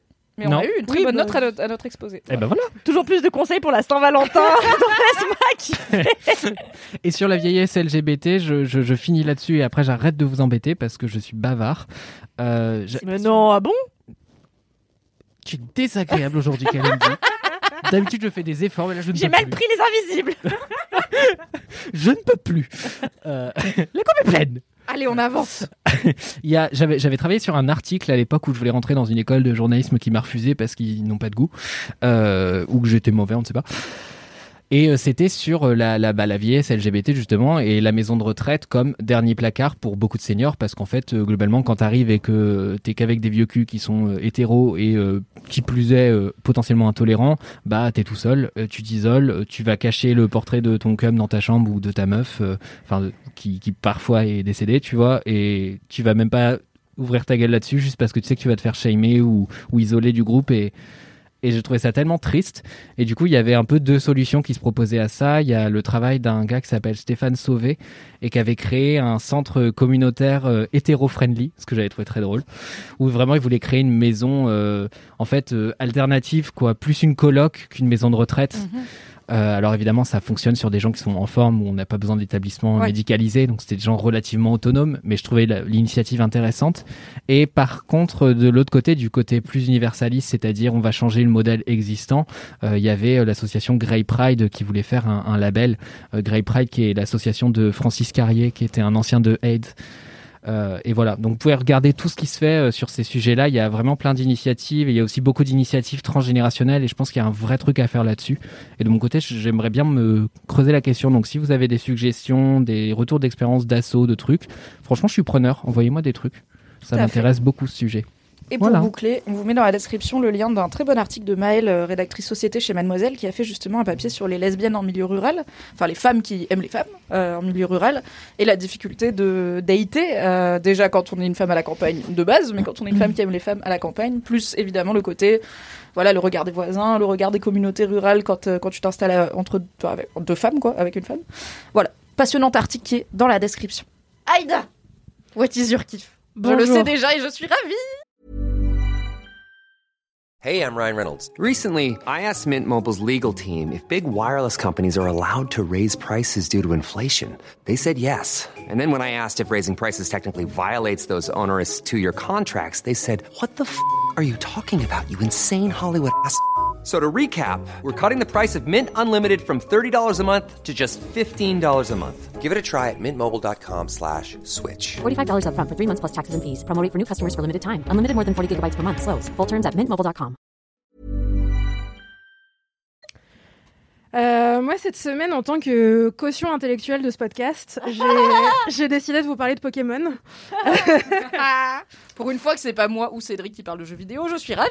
Mais, euh, mais oui, parce qu'en fait, alors, je suis pas quelqu'un qui joue énormément aux jeux vidéo, principalement parce que j'aime pas perdre et que les jeux vidéo, ça demande euh, un truc de. Tu sais, faut jouer 5 heures pour finir par euh, battre un mec et tout. Moi, il y a plein de jeux où tu peux pas perdre. Bah, du coup, je joue qu'à ça normalement. Ok. Les Sims Euh, Par exemple. Non, mais tu peux perdre aux Sims aussi, mais enfin, j'ai pas la même notion de perdre. Voilà, que- c'est toi qui le vis comme un échec. Pourquoi tu mets de la performance là où il y en a pas, genre? Écoute, euh, je suis fille unique. Ma mère m'a laissé gagner au jeu de, de toute mon existence. La première fois que j'ai joué à un jeu, j'ai gagné et après, ça s'est jamais arrêté. Oh Jusqu'à ce que je devienne adulte. J'ai une ex qui a appris récemment que son grand-père cachait 7 ou 8 fèves dans la galette des rois pour, pour être sûr que chaque année elle l'ait et toute la famille s'étouffait en faisant semblant de pas la voir Ne mentez pas trop à vos enfants quand même. pour qu'elle l'ait. Une voilà. saine compétition, un Voilà. sain challenge, c'est bien. Euh, donc moi, je suis juste en dessous de... On a mis 8 fèves euh, dans la galette, puisqu'on n'en mettait pas 8, on, on me la donnait juste euh, pour que je l'aie. Euh, ce qui aurait pu me créer des névroses, et en fait, ça va. À part, À que... part que tu peux pas jouer aux Sims parce que ça t'énerve de perdre aussi. Ouais, mais je crois que ma mère s'est dit, ok, c'était pas une mauvaise idée, parce que quand elle m'a offert ma première console et qu'elle m'a vu euh, jeter ma manette au bout de 15 minutes parce que j'avais perdu deux fois et arrêté de jouer, elle s'est dit, ok, stylé. J'aurais pas à débrancher la console pour lui dire de venir manger ou je sais pas quoi. Euh, donc voilà, tous les deux ans à peu près, il y a un jeu qui euh, me sort de, je sais pas, de ma petite torpeur jeu vidéo et qui me dit Allez Aïda, t'as changé, Euh, tu vas accepter maintenant de Tu es une perdre. gameuse maintenant. Tu vas finir un jeu. Waouh, parce alors que j'ai fini très peu de jeux en vrai. Moi, Bah, je ne juge ouais. pas les gens qui finissent pas les jeux. Vraiment, je suis là. C'est quand même très long ces histoires. Ouais, c'est ça. Et puis, bon, j'aime pas perdre, mais j'ai pas de problème avec pas finir les jeux. Tout plutôt que de perdre. du coup, ça va. Euh, récemment, j'avais été, euh, j'avais été happée par Undertale, qui est pourtant un jeu extrêmement difficile, euh, que j'avais fini dans la souffrance et tout, parce qu'au bout d'un moment, c'était devenu un truc d'ego. Puis c'était le confinement. Bref. C'est pas du tout ça ta logique. J'adore. C'est un loisir, Mathis. On n'est pas obligé. C'est le fan, ok D'avoir des hobbies sans. On peut aussi euh, catharsiser, ma foi, ses problèmes avec euh, la performance, euh, l'échec et la victoire par le jeu vidéo. Ce qui est euh, ce que je fais de temps en temps. Et là, je sais pas, je me suis tapé une phase où j'étais en mode Ah tiens, et si j'achetais le dernier jeu Pokémon? Sachant que j'ai pas joué à un truc de la franchise Pokémon depuis mes 9 ans. La Euh, bonne nouvelle, c'est que c'est le même jeu depuis, donc. euh, Ouais, voilà, je no crois que ça pas trop Je sais que celui-là, il y a des diffs et tout. J'imagine déjà les Pokéfans là dans les. Cal- Calmez-vous. Mais on va pas se mentir, c'est pas la franchise qui se renouvelle le plus, puisque ce que les gens veulent dans un Pokémon, c'est aller chasser des putains de Pokémon et battre la ligue. Et du coup, bah, tous les jeux Pokémon, c'est aller chasser encore plus de Pokémon et battre la ligue globalement. Mais c'est des mécaniques qui restent. euh, c'est comme les Sims, quoi. Sachant les que Sims. dans celui-ci, il n'y a pas de ligue. Et franchement, j'étais déçue. J'étais en mode quoi? Ils ont pas remis le même truc que ce qu'ils mettent tous les ans je depuis tabasse. 2002 Et euh, bref, en plus, quand je l'ai choisi Skiff, je me suis dit, mais qu'est-ce que je vais bien pouvoir raconter? Parce que je vais rien apprendre à personne, vu que, effectivement, Pokémon n'a tout pas à changé. apprendre, tu C'est sais, vrai. sur Pokémon. Euh, Pareil. bah écoute, le concept, c'est qu'il y a des Pokémon, tu es un bonhomme, euh, tu vas Ça, attraper je des sais, Pokémon. Avec sa truc rouge là. Avec La sa- Pokéball. La Pokéball, ouais. Euh, Euh, les- avec le ch- la chanson ah, le meilleur dresseur, tout ça. Mm. C'était la meilleure imitation du générique de Pokémon. Tout à fait. Merci. Je sais qu'il s'appelle Sacha le type. Oui, Mais, Mais là, maintenant, nous tu- tous, on a 200% des infos, c'est incroyable. Il y a un truc rouge. Je sais euh, qu'il y a un gars, C'est un Sacha. artichaut, mais en fait c'est un poireau. Je sais ça. Alors, il y a Canartichaut, qui est un Pokémon qui tient euh, non pas un poireau, mais une cébette, mais effectivement, ça ne ressemble pas du tout à un artichaut. Et euh, qui, du coup, bah, c'est un grand mystère. Pourquoi Canartichaut s'appelle Canartichaut alors qu'il tient de toute évidence un poireau ou une cébette, si on veut être euh, précis. Et euh, en fait, il y a. Bref, je suis en train de digresser. Non mais c'est ça. Bref. Non mais je suis pas. Il y a J'ai pas inventé de cette histoire de poireau. hyper Non, intéressantes sur la traduction Hmm. française des noms de Pokémon. Ouais, c'est vrai ça, en parce fait. que les 150 premiers Pokémon, c'est un gars qui a tout traduit. Et il avait plein d'interviews et tout cherché euh, traduction français Pokémon. Il y a plein d'interviews de lui et il explique pourquoi il a choisi Canartichaut, comment il a choisi. En fait, c'est que des jeux de mots les noms de Pokémon, mais des fois à quatre tiroirs différents dans le même nom. Donc c'est incroyable. C'est si vous aimez bien un peu jouer avec les mots, allez regarder des interviews ou lire des interviews du mec qui a nommé les Pokémon en français. C'est trop bien. Et vous saurez pourquoi Canartichaut s'appelle Canartichaut alors qu'il n'a pas d'artichaut. Franchement c'est intéressant. J'aurais trop aimé faire ce métier. Euh. N'hésitez pas, Nintendo, Pokémon, si vous cherchez quelqu'un pour euh, traduire les futurs noms de futurs Pokémon. Euh, J'aime les jeux de mots, même si euh, c'est pas des jeux de mots de type invisible comme ceux que Mathis fait. Euh, les miens sont plus cons, donc ça fera des meilleurs noms de Pokémon. Pourquoi tu te mesures à moi Pourquoi tu fais une concurrence là où j'en ai pas mis Parce, Parce qu'elle que est la complète, elle a dit. Donc, Pokémon moi, rien Arceus. Attendez, on se perd. Pokémon Arceus. on se perd. Qu'est-ce qu'il a de spécial par rapport aux autres Pokémon Euh, Enfin, par Alors. rapport aux Pokémon que toi tu connais. Oui, déjà. donc version bleue et version rouge, globalement. Voilà. Ah voilà. donc je sais 1997. comparer avec les autres.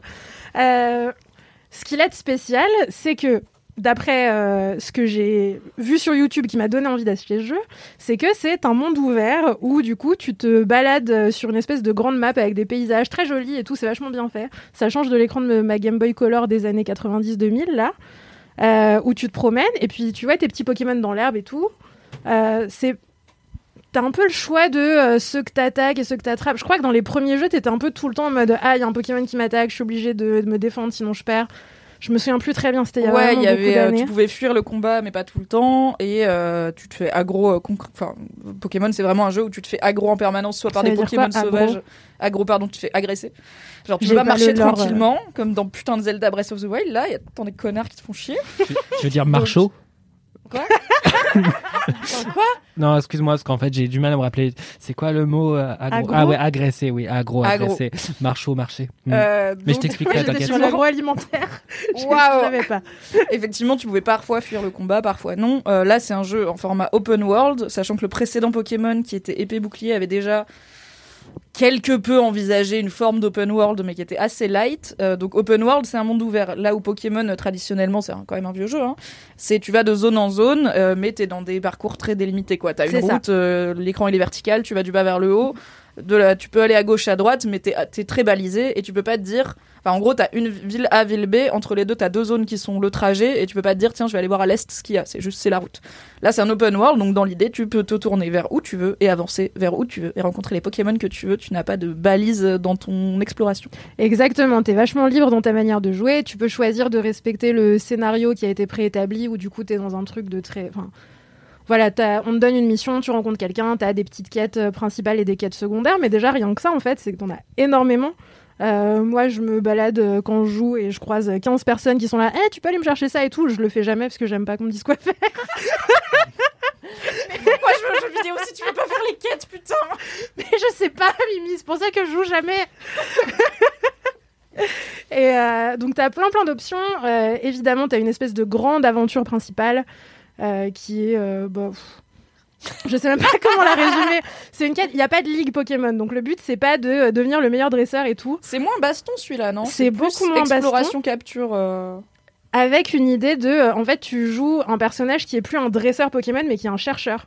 On voit qu'il y a une petite évolution. Il euh, commence à se dire que maybe les combats euh, c'est pas très vendeur en 2022. Quoi. Parce que c'est un peu ça Pokémon à la base. tu captures des animaux sauvages pour les faire se taper entre eux. Là, c'est Mais plus. le Pokémon euh, est heureux d'être avec son dresseur. Oui, bien sûr, dans une boule, dans sa poche, et quand il sort, c'est que pour se battre. Après, quand il gagne, il gagne de l'argent. Ouais, vu comme ça, c'est creepy, oui. Mm. Ouais, le concept est un peu creepy. Là, ils ont essayé de le décreepiser un peu, ça marche. Ça va. Euh, ça va, c'est pas, c'est pas weird de, de jouer et de se dire ah tiens je vais capturer des trucs pour les faire se battre ensemble puisque tu es un chercheur et tu attrapes des Pokémon pour faire avancer la recherche. On précise souvent ah les Pokémon ils sont super heureux dans leur Pokéball, euh, c'est cool. Euh, J'ai pas encore fini le jeu donc il y a peut-être une morale à la fin parce que t'as souvent des dilemmes moraux. euh, est-ce que vraiment on est obligé de faire ça? Est-ce qu'il faut vraiment aller euh, calmer ce Pokémon qui est au sommet de la montagne alors qu'un Pokémon enragé au sommet d'une montagne où il y a personne? Est-ce que vraiment c'est un Pokémon enragé tu vois Mais c'est des vrais dilemmes que le jeu te pose. bah, c'est des juste- questions que le jeu pose. Après, vu que c'est un open world, tu peux choisir de pas euh, faire ce chemin-là du jeu, donc pas faire la quête principale et dire bah ouais c'est vrai j'ai envie de le laisser tranquille dans son coin et d'aller chiller dans les prés. euh. Mais tu Et, finiras euh, pas le jeu. Et non. Tu peux aussi choisir de faire ça. Bref, je ne sais pas quelle est la, la conclusion puisque je n'ai pas encore fini le jeu. Que je pense que je finirai jamais parce que quand j'ai choisi Skiff hier, après j'ai joué, j'ai perdu et je me suis dit vas-y ça me saoule. T'as Euh, perdu Mais contre le perds, dernier boss. Mais que c'est parce que c'est tu t'as dit qu'il y a moins de bagarres. Moi j'ai pas joué à celui-là, hein. j'ai juste euh, vu quelques let's play. Il y a moins de bagarres, tu vois, c'est il y pas a comme quand même avant. des boss et de la bagarre et tout. Bah, en fait, il y a des Pokémon enragés que tu dois aller calmer en les battant. Ok. En les battant? En envoyant tes Pokémon En se battre contre battant eux. contre eux, pas en les battant Mais ça les tue pas, tu vois, c'est juste qu'ils sont KO et après tu les emmènes au centre Pokémon où ils peuvent être soignés. C'est ça, tu les jamais avec un cadavre de Pokémon en mode bon bah on va faire un rôti, tu vois, c'est pas aussi drôle que ça. non, ça va, ils survivent. euh, Tu vois pas de cadavre de Pokémon dans l'open world. La semaine dernière, on soignait des pigeons, là, on détruit des animaux imaginaires. Je suis clair. désolé, euh, on a rétrogradé. Ça hein. s'appelle le jeu vidéo. clair. Ah là là, Ah, les jeux vidéo et les jeunes, c'est vraiment terrible. terrible. Euh, bref, tout ça pour dire que euh, je, je ne sais pas quelle sera la, la chute de ce, de ce jeu vidéo, mais en vrai, c'est quand même un peu un kiff de se dire euh, Ah, j'ai repris un jeu et je suis excitée de jouer à un truc. La console qu'on possède, qui est une Switch, c'est pas tellement la mienne, c'est celle de mon mec qui joue un peu plus que moi. Moi, une- vraiment, une fois par an, je suis là Ah, ici, je jouais? Et après. Vous connaissez la chute de cette histoire, je perds, je la jette, je pars faire autre chose et faire des pompes pour me calmer. Non, c'est pas vrai, je fais pas ça, mais ce serait grave drôle. cette personne ce serait super marrant. Non, je vais juste faire autre chose parce que ça m'a saoulé. Et euh, là, vraiment, ça m'a happé. Pendant 15 jours, j'étais vraiment en mode, mais ma vie sociale est... n'existe plus. J'ai plus envie, tu vois, de sortir boire des coups. J'ai envie de Non, rester chez moi. et pendant le dry. January, ça aurait été plus simple de pas sortir clair. boire des coups. Mais je crois qu'il était pas encore sorti. Non, il était pas sorti, il vient de sortir. T'as raison. Tant pis. Franchement, Nintendo, la prochaine fois, sortez vos Ouais. jeux le 31 décembre pour aider tous les gens qui font le dry January à bien rester chez eux. Ouais, vraiment, de manière générale, faites ça mieux. Euh, Heureusement qu'on est là pour apprendre à Nintendo à faire son métier quand même. hein. Hashtag statut visé. non, mais après, euh, je suis Bien très contente. Je voyais les mecs faire Oh non, LMK a pas aimé. Oh non, on change Michel. Euh, bref, je suis très contente, ça va me faire économiser de l'argent. Euh, c'est très cool euh, de d'être excité par un truc. Des fois, je suis en train de boire des coups et je me dis, oh là là, je suis en train de boire un verre, mais peut-être je serais mieux chez moi en train de jouer à Pokémon. No offense to tous les gens à, qui- à tous les gens à qui j'ai bu des coups ces dernières semaines. Est-ce que c'est pour ça que quand je t'ai proposé un verre ce soir, t'as dit non? Est-ce que c'est parce que t'as juste envie de jouer rentrer jouer à Pokémon? Non, c'est parce que ce soir, j'ai, je dois boire un verre avec mon ami Dimitri qui s'en va vivre à Madrid ce dimanche. Très bien. Euh, c'est la seule personne pour qui j'ai accepté de lâcher ma Switch et d'aller jouer dehors comme ma mère me le Tu m'as proposé d'aller boire un verre cette semaine. Je rappelle. Eh bah tu vois, t'as bien fait de dire non parce que j'avais déjà un truc en fait. Merci. Avec Aïda, ça fait vraiment un an qu'on se dit on va boire un coup cette semaine et on n'y est jamais allé. Mais on a dit temps, jeudi ça fait prochain. quoi 4 ans que je suis censée venir déjeuner chez toi? Combien de fois je vais entendre parler, On Mimi est censé aller faire un resto ensemble. Non, mais je suis aussi en tort que toi. Je précise quand même, euh, parce que ça coûte euh, un peu cher, euh, les jeux Switch, ça coûte genre 60 balles. Il faut quand même savoir, pour celles et ceux qui ont un peu plus que toi l'habitude des jeux vidéo et Oui. des Pokémon, qu'il est quand même pas beau, ce jeu. Il est techniquement très en dessous de ce que la Switch peut faire.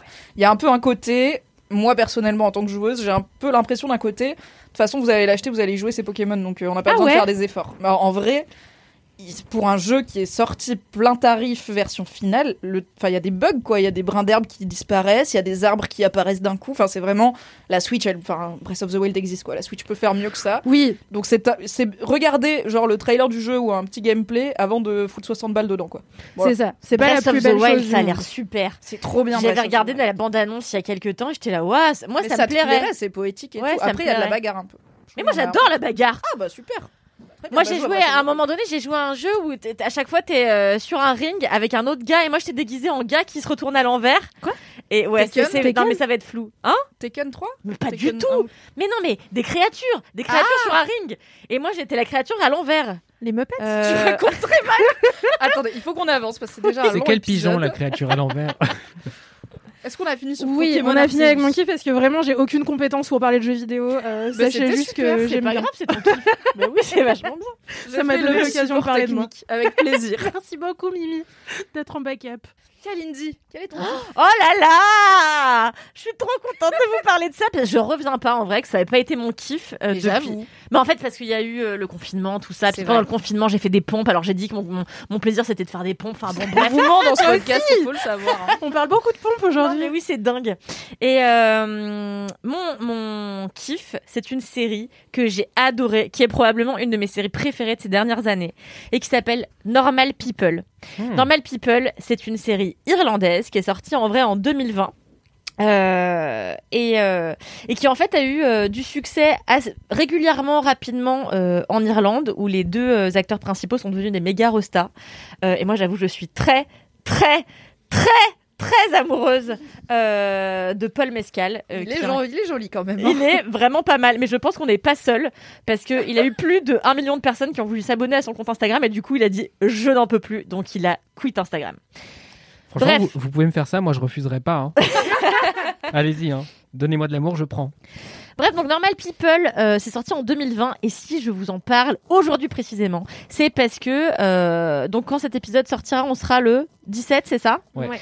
Eh bien, sachez que trois jours avant, c'est-à-dire le jour de la Saint-Valentin, euh, Normal People aura été mis en ligne sur France TV Slash euh, de manière gratuite, ce qui est vraiment très cool si vous avez raté la série en 2020. Et parallèlement, je crois qu'elle va être diffusée aussi sur France 5. Euh, voilà. Et Normal People, c'est l'histoire de deux personnes qui s'appellent Marianne et Connell. J'ai pris des notes, mais euh, attendez, je, je dis La juste personne pour... dit j'ai pris des notes, il faut quand même visuellement vous expliquer.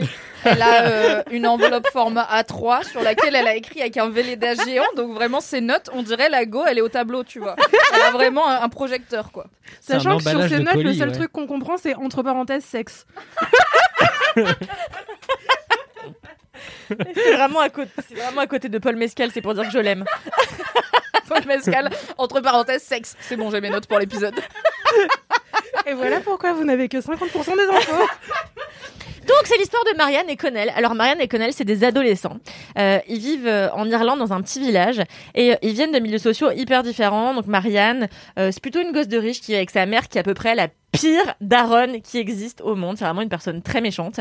Et lui, c'est un gars dont la maman fait des ménages. Et en fait, sa maman fait notamment des ménages euh, chez la maman de Marianne. Bref, ils vont donc à l'école ensemble et ils se fréquentent aussi un petit peu en dehors des cours, euh, jusqu'au jour où ils vont évidemment entamer euh, une relation amoureuse passionnelle. Euh, sauf que euh, Connell a beau être quelqu'un de très intelligent, ça l'empêche pas d'avoir un peu honte de la fille euh, qu'il date au lycée, parce que ses copains sont globalement très enfin sont globalement des imbéciles euh, qui martyrisent un petit peu cette pauvre Marianne parce que Marianne c'est une fille qui est solitaire, c'est une fille qui est beaucoup dans ses bouquins, euh, qui est très bonne élève et euh, et du coup elle est elle est pas euh, très populaire. Euh, je raconte bien ou pas? J'ai l'impression que je Ouais, raconte tu pas bien. Ok super. Et donc bref, Marianne et Connell, ils tombent amoureux. Euh, ils découvrent la sexualité ensemble, ils découvrent l'amour ensemble, ils découvrent aussi euh, que tous les deux sont des grands passionnés de littérature, ce qui va un petit peu être le ciment de leur couple. Est-ce qu'ils se lisent des livres à voix haute? Ils se lisent des livres, Ah. ils, se lisent des livres, ils lisent des livres ensemble, ils lisent des livres tout seuls. Et même Connell a l'ambition de devenir écrivain, mais ils s'en vantent jamais parce que notre Connell, il est taiseux, il est humble, euh, en plus d'être sexy. Enfin, je n'en peux plus. N'oublions pas, sexe. Et en fait, euh, malheureusement, eh ben Connell, à force de, euh, de, de, de mépriser un petit peu euh, Marianne dans les, dans, le, dans, le, dans les couloirs de son école, eh ben Marianne lui dit va chier. Donc ils se séparent et puis ils se retrouvent sur les bancs du Trinity College, donc euh, l'école supérieure. Et là, les rapports se sont un petit peu inversés, c'est-à-dire que Marianne est devenue une meuf archi populaire euh, qui fait, euh, qui brise des cœurs, tout le monde est amoureux Comme d'elle. Mathis avec ses ex, elle a glow up. Exactement, elle a grave glow up. Elle J'ai même elle a changé. tu- Elle a changé de look. à- Elle met du vernis noir. Enfin, wow. Wow, girl Ça se passe à notre époque? Oui. Et lui, euh, et lui, euh, bah, en fait, euh, il a du mal à se faire des potes, et, euh, et du coup, les rapports sont complètement inversés, et il se retrouve à la place de de Marianne, c'est-à-dire que c'est lui qui est la source un petit peu du mépris Un des amis de l'autre partie, un peu le bisu. Euh, et en fait, c'est leur histoire d'amour sur plusieurs années, comment ça évolue euh, en fonction du regard des autres, en fonction du regard euh, qu'on pose sur soi-même. C'est une série qui en fait a un pitch tout simple. Je veux dire, c'est une histoire d'amour entre deux ados qui grandissent. C'est tout ce qu'il y a de plus commun. Et en fait, ce qui est génial dans cette série, c'est qu'elle a été écrite avec tellement de minutie, de profondeur. En fait, c'est Sally Rooney qui a, est donc c'est un bouquin à la base de Normal People. Son autrice c'est Sally Rooney qui a écrit en 2017, je crois, son premier bouquin. D'ailleurs, va faire l'objet d'une série sur Hulu. Euh, Conversation with Friends. Conversation with Friends, exactement. Et euh, donc, Conversation with Friends, c'est le premier bouquin de l'autrice de Normal People. Elle l'a écrit en 2017 et elle l'a écrit en trois mois JPP. Ça fait vraiment un an et demi que j'essaie d'écrire mon livre et j'en suis à la page 82. Et, euh, et donc, elle a eu un succès euh, immédiat avec Conversation with Friends. Conversation with Friends. Succès immédiat et tout. Et du coup, l'année d'après, elle a sorti Normal People. Et pareil, deux ans après, ça a été adapté à la télévision. Et franchement, Beau parcours quand même. hein. Ça va d'enchaîner les chefs elle avait 26 ans euh, quand elle a écrit son premier Oui, bouquin, donc bon. j'ai vraiment le seum absolu. Et euh, mais franchement, moi j'ai pas lu le livre Normal People, mais que j'ai vu, incroyable. c'est vrai. Moi, j'ai pas vu la série et j'ai lu le livre et vraiment Ah. c'est euh, merveilleux. J'ai trop hâte de voir la série justement maintenant que j'ai lu le bouquin et qu'elle revient un peu sur les, les plateformes gratuites parce que le livre il est merveilleusement bien écrit. Tu vois, tu parles de minutie dans la manière dont le scénario de la série est écrit. C'est vraiment un truc qui se ressent dans le livre. Euh, bah, De toute façon, tu l'as très bien dit. hein, c'est une histoire qui a l'air très simple comme ça, mais qui est racontée avec une beauté, une précision, une espèce de mélancolie qui est propre au rapport Ouais, humain et notamment ça. aux histoires d'amour adolescentes qui marchent jamais bien parce qu'en fait on se comprend pas, on sait pas qui on est et tout. Il y a un truc hyper. euh, Enfin vraiment, moi c'est merveilleux. C'est un des trucs, un des meilleurs trucs que j'ai lu en, en 2020. ou Ah 2020. ouais. Ouais, Mais 2021. j'ai l'impression qu'elle s'est vraiment raconté l'intime, alors que Ouais. en vrai. Enfin, franchement, moi, au début, j'étais pas hyper convaincue parce que c'est une pote qui m'a dit regarde Normal People et en fait, c'est une de mes amies qui a très mauvais goût.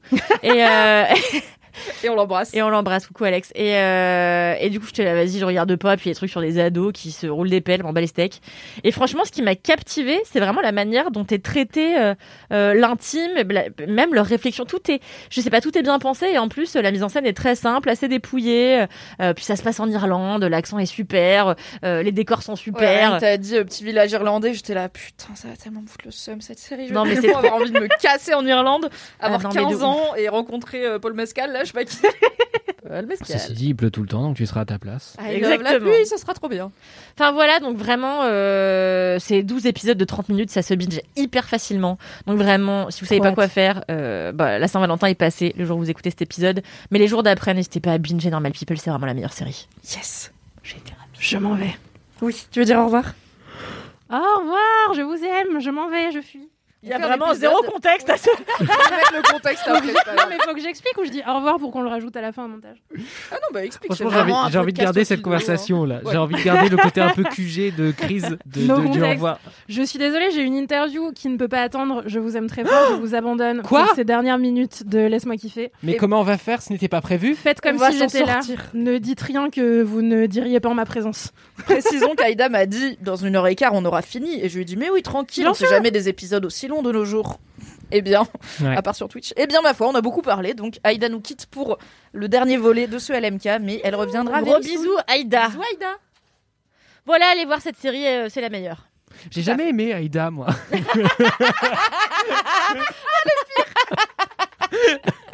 Yes donc Normal People sur France TV slash sur France 5 et le lien est bien sûr dans la description de l'épisode. Tout à fait. Alright. Eh bien écoutez c'est un épisode. Ah pardon t'avais Toi, tu avais je dit. dirais toi, Mimi. Oh, elle me lance en plus, ça me Oh. touche. Eh bien, écoutez, c'est un épisode très culture, puisque euh, Mon Kiff est aussi une production culturelle. C'est une série qui n'est pas très... ah, qui n'est pas très récente, enfin elle a 2-3 ans comme euh, Normal People, Euh, mais elle est vraiment très bien et je viens de la rebinger avec euh, mon mec, du coup je me suis dit cool c'est frais, je vais en parler, je pense pas en avoir parlé à l'époque, j'ai pas vérifié si c'est un kiff doublon, tant pis, c'est toujours bien. Donc euh, j'ai regardé, car c'est dispo sur Netflix maintenant, American Crime Story, euh, The People vs. O.J. Simpson. Donc, c'est trop bien. C'est 10 épisodes, c'est une mini-série, enfin c'est une mini-série, c'est une série anthologique. Donc euh, chaque saison est dédiée à un cas spécifique.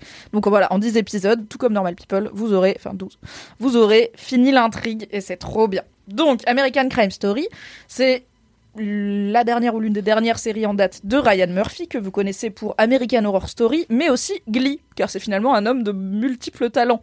Entre temps, il a fait vraiment quatre séries. Oui. Oui, mais bon, c'est, je dis Oui, oui, quel- il a fait quoi? Il a fait Scream Queens, il a fait. Il a fait Ratched- Scream Ratched, Queens, là, qui était et raté puis, euh, aussi. ouais. Ah, moi j'ai bien aimé Ratched en C'est vrai. vrai? Ouais, Hollywood. euh, Il enfin, a- il y en a- Hollywood, c'était sympa. Ouais. The Boys in the Euh, Band aussi, non? Et puis. euh, The- ah, Le bon, truc bref, avec le il y en a bal, quelques-unes. euh, The Prom, je sais pas quoi. là. Pause, euh, enfin il y en a eu quand même pas mal. Ouais, beaucoup. Personne très talentueuse Netflix, qui a fait d'autres choses que Glee, donc et American Horror Story.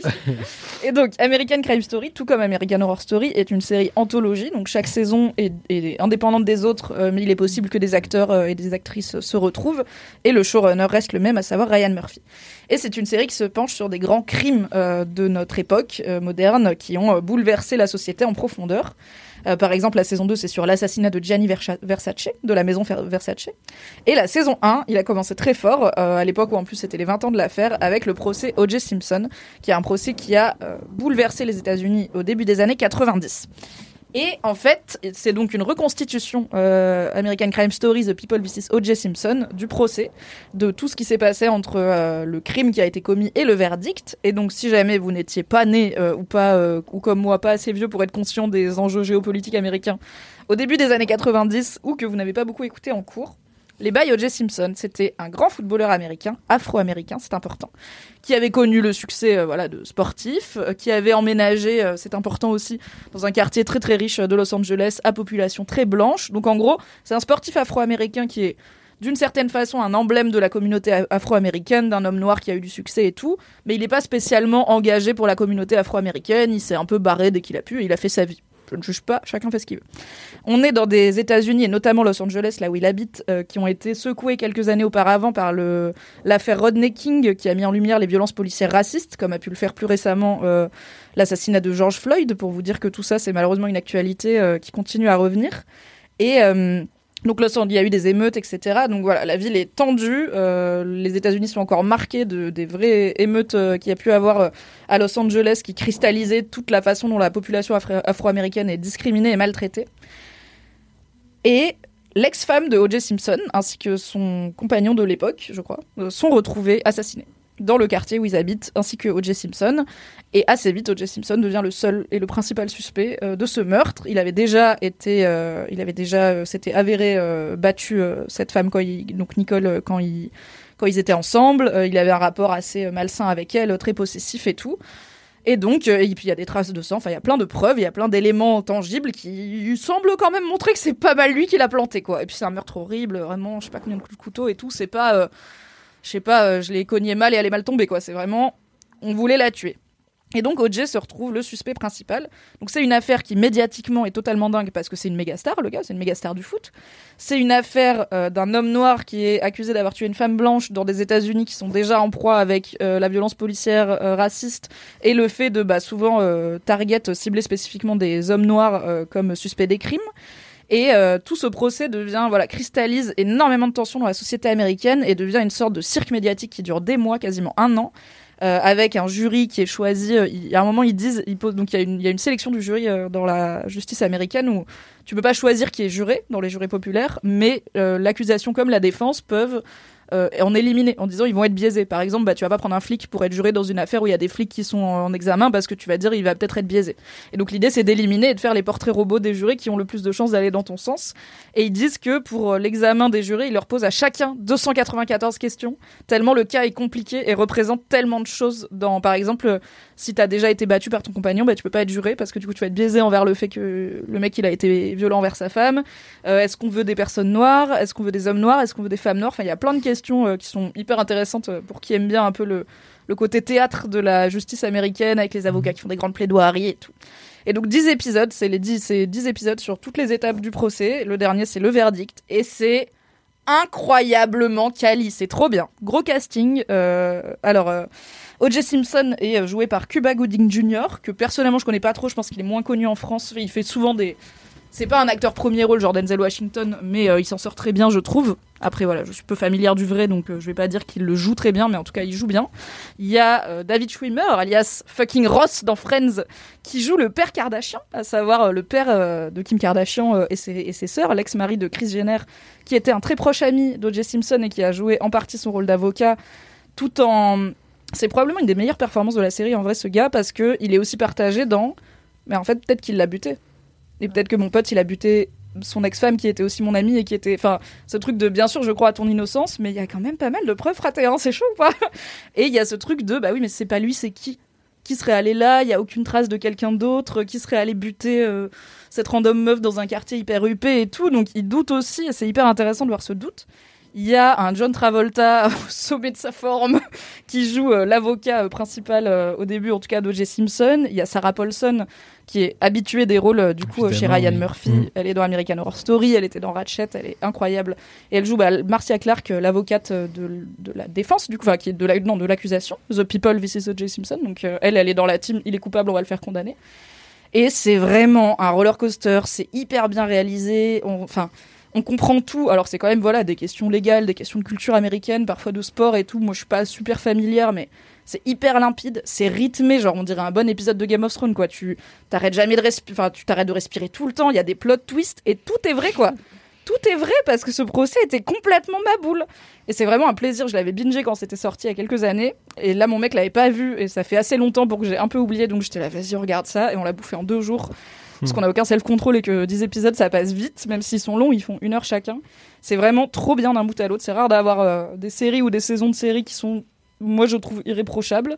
Et ce que je vous conseille, si vous n'êtes pas au courant du verdict, c'est de ne pas googler et de regarder ça vraiment comme une, euh, alors pas comme une fiction parce que c'est réel, mais avec le suspense de, euh, du coup à la fin, est-ce qu'il est condamné ou pas? Puisque moi, j'ai beau avoir eu des cours de civilisation américaine qui étaient quand même censés m'apprendre euh, tout ça, et on a largement parlé d'O.J. Simpson, j'ai évidemment tout oublié en sortant de la fac car euh, ça ne me servait plus dans ma vie. Et du coup, la première fois que j'ai regardé, j'étais vraiment en mode je sais plus comment ça finit, je sais, j'ai un côté euh, suspense, plot twist, il y a quoi dans le dernier épisode qui est hyper bien, et vraiment à chaque épisode, il y a une nouvelle dinguerie où t'es là, mais c'est pas possible. Genre, je sais pas, t'as un des flics impliqué, bon, parce que du coup, la storyline de la défense, c'est euh, O.J. Simpson est noir, on sait que la, police de Los Angeles est raciste, donc il est suspect parce qu'il est noir, et c'est pas lui qui l'a fait. Et du coup, tout le but, c'est de, spin l'histoire sur euh, il est suspect parce qu'il est noir, mais c'est pas lui qui l'a fait. Et il se trouve qu'il y a des flics impliqués, c'est effectivement un gros raciste, mais pas un raciste en mode normal. Genre, non, le gars, il a des médailles avec des croix gammées chez lui. Il a une collection de médailles de la nazie. Donc, t'es là. Ah ouais, non, mais c'est quoi le pourcentage de chance pour qu'un flic qui a bossé sur le truc O.J. Simpson, ce soit un putain de nazi? Alors il n'est pas nul, car il y a des nazis dans la police, mais quand même c'est pas de chance. Donc voilà, il se passe énormément de trucs. C'est une bonne porte d'entrée vers un truc euh, hyper important dans l'histoire récente des États-Unis. Et euh, je pense que voilà, on peut pas comprendre à 100% euh, la résurgence du mouvement Black Lives Matter et l'affaire George Floyd si on n'a pas conscience de historiquement voilà, il y a seulement 30 ans, il y avait O.J. Simpson, il y avait Rodney King et tout. Et en plus, c'est hyper bien joué. Il y a plein de thunes, vraiment, ça dégouline de pognon, tout est magnifique. Donc, un plaisir. Ça me fait grave penser à un autre truc qui est sorti sur Netflix il n'y a pas j'allais dire il n'y a pas si longtemps, mais ça fait quelques années quand même, euh, le When They See Us de. Ah, c'était bien. Ava DuVernay. Ouais, c'était, c'était la DEP. Hein. Waouh, c'était dur ça. Où en gros, on est sur ce même truc de quatre ados. Euh, alors là, c'est des ados pour le coup, mais euh, afro-américains ou latinos qui sont, pareil, target dans l'histoire d'une agression d'une joggeuse, je crois. Ouais, à Central Park. Ouais, c'est ça. Et en gros, là, pour le coup, on, enfin, on voit dès le début qu'ils sont complètement innocents et que c'est. Ah oui, là, spoiler, c'est pas eux. Hein. genre. Là, vraiment, c'est on a pris les quatre pélos qui étaient là. Oups, ils sont noirs. Euh, et, puis après, on suit la garde à vue. Enfin, c'est horrible. C'est une mini-série quatre épisodes et j'avais regardé ça en pleurant tout le long, mais vraiment en pleurant sanglots, genre. Euh, voilà. Oui, alors pour le coup, il y a vraiment un côté de divertissement dans The People oui. vs. O.J. Simpson. Euh, ça va pas vous déprimer. Il y a bien sûr des sujets graves, les violences faites aux femmes, le racisme, etc., les violences policières qui sont abordées. Mais on reste sur, enfin, Ryan Murphy, ce qu'il fait, c'est jamais, t'es là, tu chiales de ouf, quoi. Donc, 10 épisodes de fun et après peut-être 4 épisodes de Wednesday See Us pour creuser le sujet. Hmm. Mais voilà, c'est euh, American Crime Stories, The People O.J. Simpson, c'est dispo sur Netflix et euh, personnellement je trouve que c'est de loin la meilleure saison de cette série pour l'instant. Donc allez la binger. C'est la fin de ce long épisode de Laisse-moi kiffer. Merci d'être resté avec nous jusqu'à la fin. Merci Mathis, merci Kalindi. Mais de rien. Merci Aïda qui n'est plus là mais toujours dans nos cœurs. On vous donne rendez-vous. Attendez, on est le 17 au moment où vous écoutez ça, donc on vous donne rendez-vous jeudi prochain sur Twitch, car c'est le dernier jeudi de février. Nous serons sur Twitch jeudi 24 à 20h avec Mathis, Kalindi ainsi que Cédric. Voilà, je l'ai dit comme ça, maintenant c'est obligé, plus personne peut décommander. Allez, à la semaine prochaine. À la semaine prochaine. Bisous.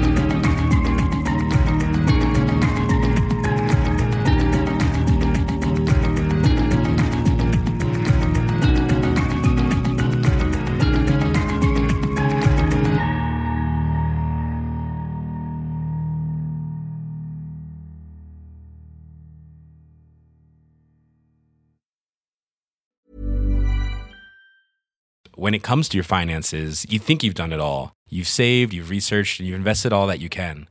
Now it's time to take those investments to the next level by using the brand behind every great investor, Yahoo Finance. As America's number one finance destination, Yahoo Finance has everything you need, whether you're a seasoned trader or just dipping your toes into the market. Join the millions of investors who trust Yahoo Finance to guide them on their financial journey. For comprehensive financial news and analysis, visit yahoofinance.com the number one financial destination, yahoofinance.com.